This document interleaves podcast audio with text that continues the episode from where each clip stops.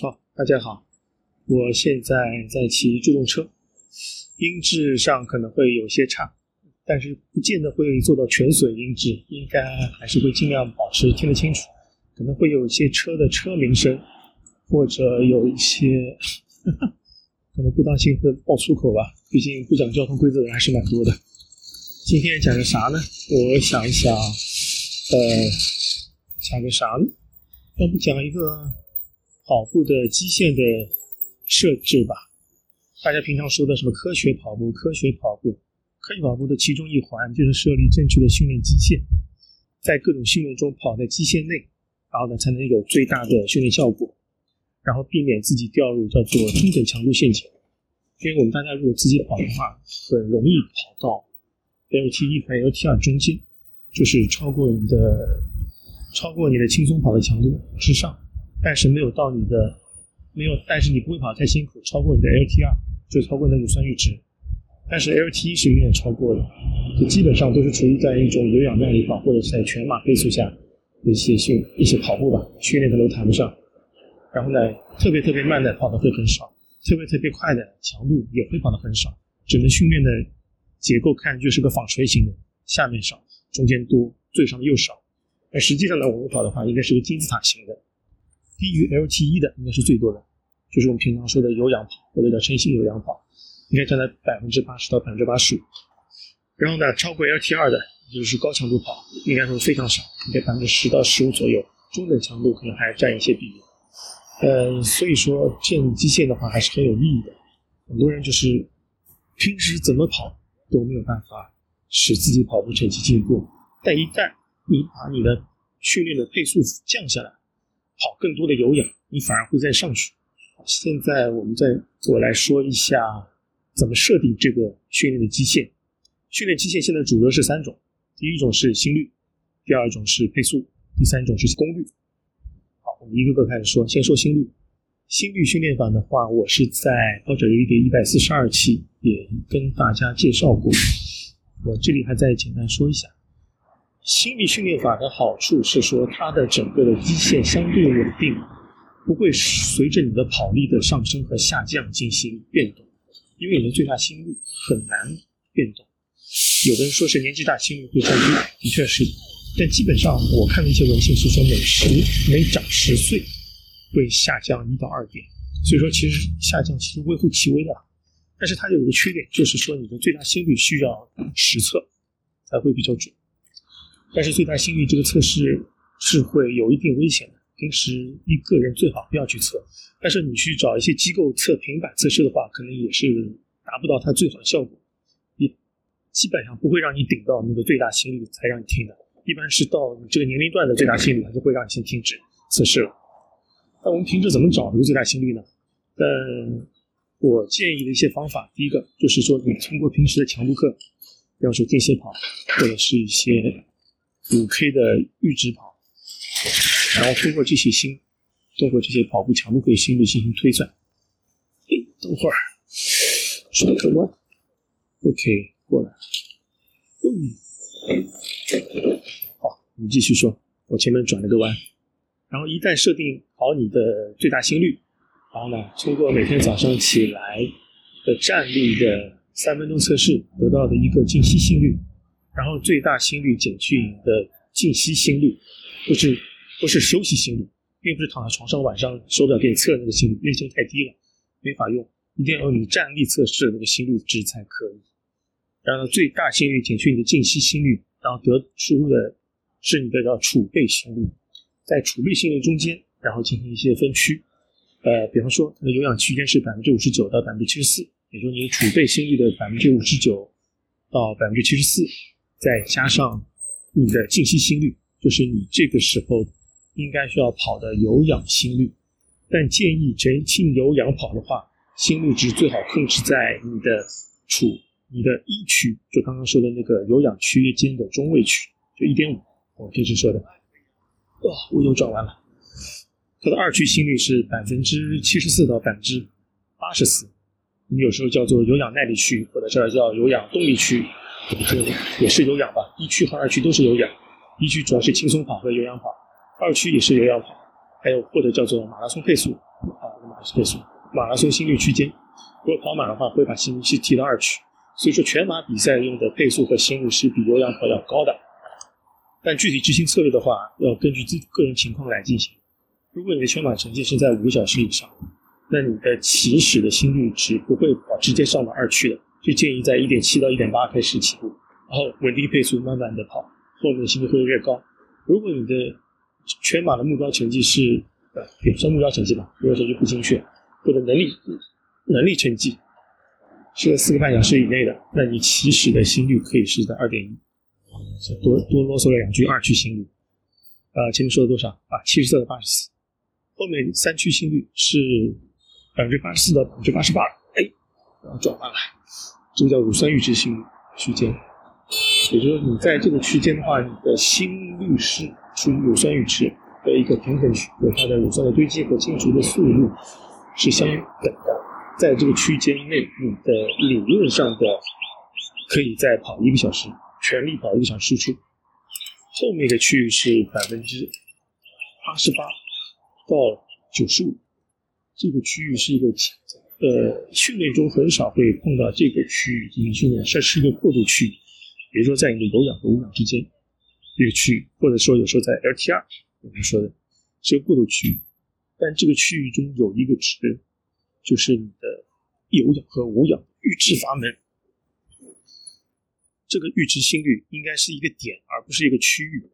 所以说你的这个点是在哪个哪个位置上？这是其实要通过一些精密的测试才能知道你的有氧和无氧的阈值是多少，阈值心率是多少。所以说这是一个比较宽泛的区域放在这啊，一般来说是不会直接跑到这个区的训练，一般会有高于这个区域训练，或者是低于这区域训练。在上面百分之九十五之上，那就是你的间歇心率区了。我们最后是 I 区，跑间歇训练的话是建议跑间歇跑的时候是建议把心率顶到这个位置上。有可能是会跑到你的最大心率，或者叫 real max 心率上，是最刺激的一种训练方式吧，强度最高的。说一下心率训心率训练法的优点和缺点。缺点前面说到一个，就是最大心率很难估计。如果最大心率不准，那你整个区间也是不准的。呃，最大心率的话，如果你不测，可以在经过一定时间的训练之后可以得到。一般是建议你是全力输出，能维持十秒的这个最大的心率才能用在训练中。如果偶发，比方说你偶尔一次，可能突然之间有一个间歇跑或者是强度跑，心率比方达到了两百，但这只是一瞬间，可一秒都不到。但这个两百就不能用来做训练，只有当这个当这个心率维持十秒以上，你可以把这个心率作为最大心率来训练。比方说你这个两百的心率维持十秒。那 OK，那你可以拿这个十秒作为你的训练区间来用，最大心率的呃心率区间来用。好，这是一个缺点。第二个缺点，呃，建议呢是使用心率带，不用光电，光电会飘。当然有不少人会说，呃，心率不飘啊，很稳呐。呃，特别是苹果表啊，它是多少多少准啊。的确，有的人是在光电情况下是会非常非常的准。但光电也有它的局限性，比方说你手臂过细，或者是说你的手臂上有纹身太暗，或者是有绒毛，它都可能会影响心率的，呃光的心率的监测。所以说现在的手表上的光电的它那个灯珠 LED 灯珠都越来越多了，的确是会提高精确度，但还是建议使用心率带，哪怕是光电的臂带，也会比手腕上的心率带要更精确。特别是在冬天，冬天的话，如果你手表贴皮肤绑在手腕上，然后如果你要看手表上的数据的话，你要揭开袖子才能看到。天冷的话会非常不方便。第七，其二有人说我的袖子上可能是有开个孔，有的有有的有的品牌的衣服的确上会有个快速的看表孔，但你手表如果放在在里面，贴了戴手套。揭开看也是不方便的。那当你如果有心率带的话，你可以你可以把手表直接绑在袖子外面，因为你这种手表后面的光电是不需要接触皮肤的啊。那你就可以很方便看到你的心率数据，还有其他的跑步时长、跑步的配速等等一些其他数据。哦，前面有车挡路。OK，哎，我先过去。好第二个缺点，光用心率带的话，在冬天可能会有一个很大的问题，就是说你在开始跑的十到十五分钟，心率会非常不准，会高的离谱，可能一百三的心率它显示一百九、两百都会有可能。这是因为你的皮肤太干燥了，心率带的监测会有误。呃，解决办法就是在你的心率带的传感器的位置先涂水，然后再带在身上。OK，过了个红绿灯。呃，前面说哪了？啊，说涂水。对，涂完水的话，你就可以相对规避掉一点这个问题。当然，有人说是涂了水还不行，可能就是说冬天衣服穿的多，涂水需要时间吧。当然，心率训练法还有一个问题，就是在高强度训练的时候，你的心率可能会有误差。也有人说，心率的话，只只是代表你心脏跳动的频率，跟你的供血量有可能不成正比，这是有道理的。因为你在高强度训练的时候，有可能是美国的输出量会增加，就以前可能供血量你跳五下才能满足掉，但随着它的供血量的增加，美国的供血量的输出增加，它可能跳三下就完成了。所以说，有时候。有人会发现，在配速不变的情况下，他的心跳、心率反而会下降。这个问题我们在后面的话想办法可以进行一些修复。好，这是几个问题。呃，好，后面我们再说配速训练。配速训练最经典的就是用丹尼尔斯的 V dot 的跑力值来定义。呃，他会用取你最近的一场全力比赛的成绩进行你的 V dot 值的估算，然后。进行你的配速的分区，但是又是一个但是，V dot 它有它的运用的限制。第一点，对老手比较友好，因为你有过全力的，比方说五公里或十公里或者半马或者是全马的输出的比赛成绩，这个时候你的 V dot 值跟你的真实的跑力匹配度是非常高的。但一般来说，我是比较倾向于用十 K 和半马的成绩来进行。分区训练，因为全马的话，它的意外性比较大，特别是像三十公里之后的撞墙掉速，或者是某些其他因素影响你的跑步成绩，可能和你完美的打引号的完美的全力的输出成绩会有偏差。相对来说，十 K 和半马它的时间相对较短，而且它的意外性没有全马这么大，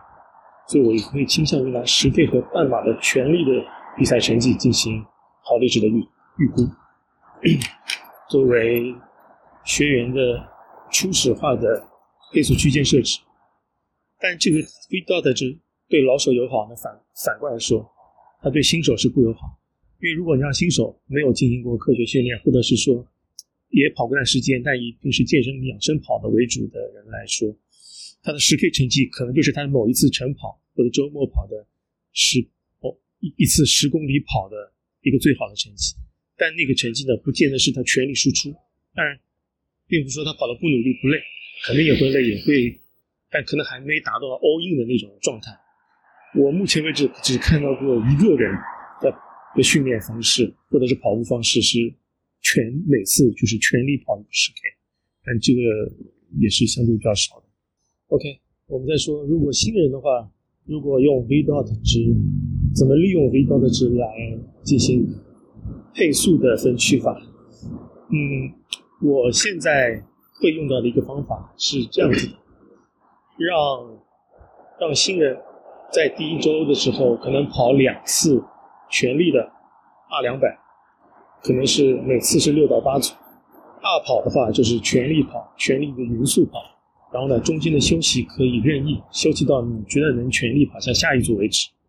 两次六到八组，那至少你手上有十二到十六次全力跑两百米的数据，然后对这些两百米的时间进行一些处理，然后呢，我会把最快的三次和最慢的三次有六次的数据删掉，拿剩下的六次的数据做平均，得到的平均值，然后去倒查 V 高的值里面两百米的用时时间。比方说，它有十二次程，十二次两百米，呃，比方说最快的一次，比方说是四十秒，最慢的一次四十八秒，呃，最慢的三次四十八秒，然后把最快最慢全部删掉，剩下的六次做一些平均，然后呢，可以尽可能的接近于它的真实的 V 高的能力。但这只是做短跑，对短跑能力不一定能指导你的有氧慢跑。你想说，也许这个人以前那个短跑，他的短跑能力特别强，是会有这种情况。如果碰到这种情况的话，会酌情要去减掉他的 V 的值。如果知知道他有氧跑的话，那就不行。但话说回来，哎，这个放在后面说好了。反正这个值分先放着可以用。但再说说用 V 的训练的优点和缺点。优缺点前面些我也说到，对新手不友好，对老手相对好一点。第一点，第二点，随着你的训练的深入，你可能每每周或者是每个月，你都在进步。比如说你的 V 的值，如果在初始化训练设置中，比方说是个四十，但有可能进行一周训练完之后，或者是四周训练完之后，你可能涨到四十一、四十二了，再进行过两三个月，你可能跑到四十五了，甚至更高。刚才用，如果你的 V 刀子是实际的 V 刀子升高，但你在训练中没有表现出来，或者是你的训没有跟上，也就是你可能会一直是低于你的能力在跑课表。所以说 V 刀的值要进行实时的动态的更新。呃，现在是在用 RQ 跟趣跑平台的有个跑力值，其实也就是 V 刀的值类似，它会每次跑，你每次跑步结束，它会有个动态的的跑力值，嗯。动态跑力值不见得是准的，因为如果你跑间歇的话，你的动态跑力值会高的非常异常，或者是跑的时间不够长的话，那个 V 刀的值是虚高的，不见得会精确，但至少也是追着你那个跑，所以 V 刀的值它会随着你跑的那个生长，呃，会对你后面的配速强度和的配速的预估可能会有影响，所以最好是找教练或帮你后台看一下你真实的 V 刀的时候，估算出你的指导训练的 V 刀值多少。哎呀，我到家了。好，先说到这儿，明天再说吧。